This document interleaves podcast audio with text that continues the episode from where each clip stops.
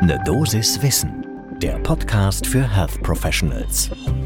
Guten Morgen und willkommen zu Ne Dosis Wissen. Hier geht's werktags ab 6 Uhr in der Früh um Themen, die für euch im Gesundheitswesen tatsächlich relevant sind. Heute ist es die Frage, ob gutes Cholesterin wirklich immer gut ist. Ich bin Dennis Ballwieser, ich bin Arzt und Chefredakteur der Apothekenumschau und darf euch im Wechsel mit meiner Kollegin Laura Weißenburger eine Dosis Wissen präsentieren. Heute ist Mittwoch, der 29. Juni 2022. Ein Podcast von gesundheithören.de und Apothekenumschau Pro. Die Frage steht im Raum, ob das HDL-Cholesterin tatsächlich immer schützt oder ob ein sehr hoher HDL-Cholesterinspiegel bei PatientInnen mit koronarer Herzkrankheit möglicherweise sogar das Sterbensrisiko, also das vorzeitige Sterbensrisiko, erhöht. Dazu gibt's eine neue Studie in JAMA Cardiology und die lohnt einen genauen Blick zum ersten Kaffee des Tages.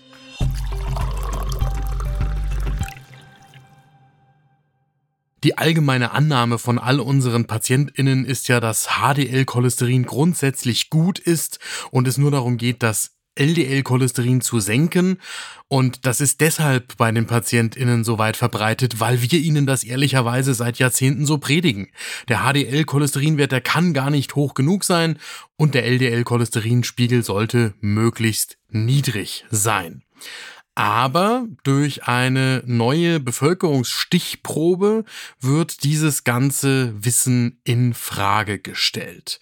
Es gibt bei Ansätzen zu Pharmakotherapien, die den HDL-Cholesterinwert erhöhen, keine Verringerung des Risikos für kardiovaskuläre Ereignisse. Möglicherweise aber Hinweise auf genau das Gegenteil.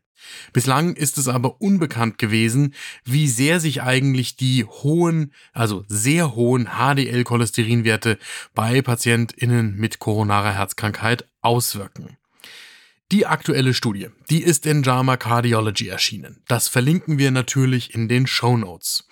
Die Studienautorin ist Chang Lu von der Kardiologie an der Emory University School of Medicine in Atlanta, Georgia. Und die hat in dieser Studie mit ihren KollegInnen die Frage untersucht, ob es einen Zusammenhang zwischen der Höhe des HDL-Cholesterins gibt und dem allgemeinen sowie dem kardiovaskulären verfrühten Sterbensrisiko. Das Studiendesign, das ist eine prospektive multizentrische Kohortenstudie in den Vereinigten Staaten von Amerika. Und dazu wurden Daten von mehr als 14.000 PatientInnen aus einer KHK-Datenbank in Großbritannien mit Daten von mehr als 5.000 KHK-PatientInnen der Emory Cardiovascular Biobank in den Vereinigten Staaten verglichen. Die mittlere Nachbeobachtungszeit in Großbritannien lag bei knapp neun Jahren und bei knapp sieben Jahren in den Daten der Emory University. Und jetzt zu den Ergebnissen. Die zeigen nämlich eine U-förmige Assoziation. Das heißt also, KHK-PatientInnen, die einen niedrigen HDL-Spiegel hatten, haben ebenso ein erhöhtes Risiko, verfrüht zu versterben, wie KHK-PatientInnen mit sehr hohen HDL-Cholesterinwerten. So für mich durchschnittlich vorgebildeten Anästhesisten klingt das erstmal logisch, in den Extremen sieht's schlecht aus und in der Mitte, da wo sich die gaußsche Normalverteilung tummelt, da sieht's stabil aus. Wenn man jetzt verschiedene Faktoren, wie zum Beispiel den Bluthochdruck oder den Diabetes, mit hinzurechnet, dann sieht man bei sehr hohen HDL-Werten in der britischen Kohorte, dass das Risiko für den verfrühten Tod aus jeglicher Ursache fast doppelt so hoch ist, wie wenn die HDL-Cholesterinwerte nicht so hoch sind. So hoch heißt übrigens über 80 Milligramm pro Deziliter. Und für den kardiovaskulär bedingten Tod erhöht sich das Risiko auf das 1,7-fache. Die Vergleichsgruppe mit normaleren HDL-Cholesterinwerten, die bewegt sich im Vergleich zu den über 80 Milligramm pro Deziliter zwischen 40 und 60 Milligramm pro Deziliter. Und so ähnliche Ergebnisse zeigen sich auch in den Daten der Emory Medical School in Atlanta. Und tatsächlich scheint das Risiko bei den Männern mit sehr hohen HDL-Cholesterinspiegeln im Vergleich zu den Frauen noch einmal erhöht, wenn man hier die Geschlechter miteinander vergleicht.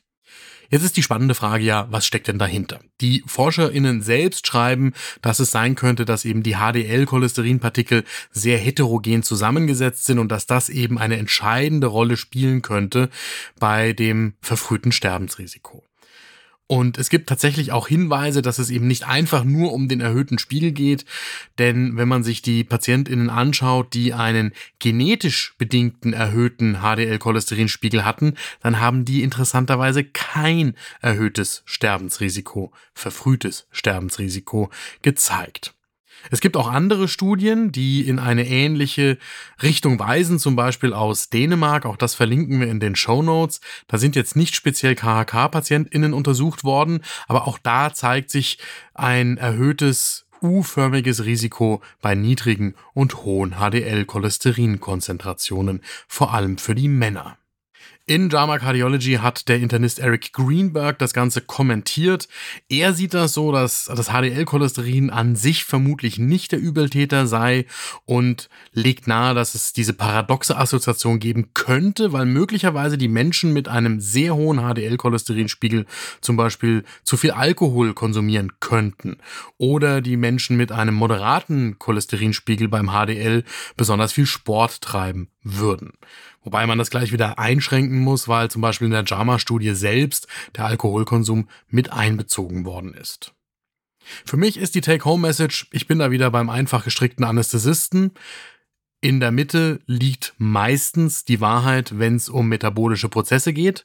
Und das heißt, die Extreme sind eigentlich immer zu vermeiden. Und das ist ein Hinweis hier, dass das eben auch beim HDL-Cholesterin der Fall sein könnte. Das war eine Dosis Wissen für heute. Die nächste Folge gibt's morgen ab 6 Uhr in der Früh, überall da, wo ihr Podcasts hört. Und wenn euch diese Folge gefällt, dann folgt uns doch, dann kriegt ihr immer Bescheid von eurem Podcast-Anbieter, wenn wir die neue Folge online gestellt haben. Ein Podcast von gesundheithören.de und Apothekenumschau Pro.